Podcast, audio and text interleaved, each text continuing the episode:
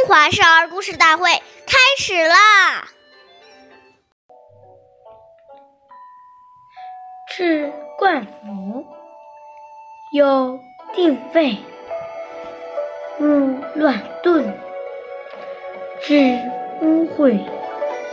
脱下来的衣服和帽子要放置在一个固定的地方，不能到处乱丢。以免把衣服弄脏，要找的时候又要找半天。岁月易流逝，故事永流传。大家好，我是中华少儿大会讲述人陆清叶，我来自小鸡鸡喇叭少儿口才钢琴校。今天我给大家讲的故事是大诗人。张九龄，第二十九集。张九龄是唐朝著名的诗人，也是一位优秀的政治家。张九龄容貌清秀，平时总是衣帽整洁，走在路上总显得风度潇洒、与众不同，总能赢得路人的目光。并且每当朝廷重要的朝会时，在众人中间，他也是很显眼的，连皇帝对他的举止都赞赏不已。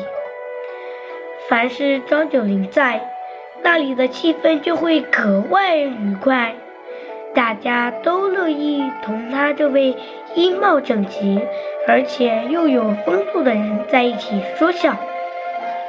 玩乐和探讨学问，张九龄的注重仪表，给他带来了好人缘。下面有请故事大会导师王老师为我们解析这段小故事，掌声有请。好，听众朋友，大家好，我是王老师，我们解读一下这个故事。我们说，东西都有固定的位置，生活就会有条不紊，做起事来就能够循规蹈矩。我们从生活起居里面就可以看出一个人真正的修养品德。这些素质要从小就开始培养，就在整理房间衣物的时候，培养这种恭敬谨慎之心。虽然。这些物品没有生命，但是你善待它，它也会用得越久。所谓爱人者，人恒爱之；爱物者，物恒爱之。所以，我们希望这一生能成功，现在就要把这些根基打好。大处着眼，小处着手，养成良好的生活习惯，是成功的一半。好，感谢您的收听，我们下期节目再会。